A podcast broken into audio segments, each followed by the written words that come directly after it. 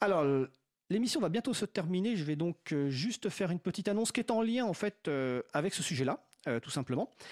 Ce week-end à Beauvais auront lieu les Primtux Days, donc les journées Primtux.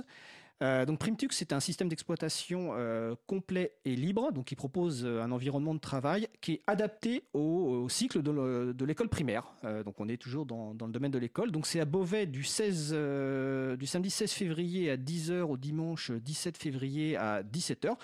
Donc vous retrouvez les informations détaillées sur le site de l'agenda du libre, hein, donc agendadulibre.org.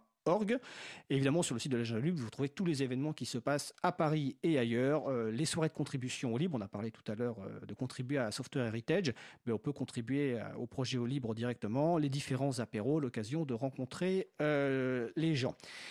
Ben, notre émission se termine. Vous allez bientôt avoir le plaisir d'entendre notre générique de fin qui est Weshton de Realaz. Vous retrouvez sur notre site web april.org toutes les références utiles euh, que nous avons citées aujourd'hui. La page sera mise à jour euh, s'il y a des références qu'on a oubliées. Vous retrouverez aussi sur le site de la radio, donc causecommune.fm.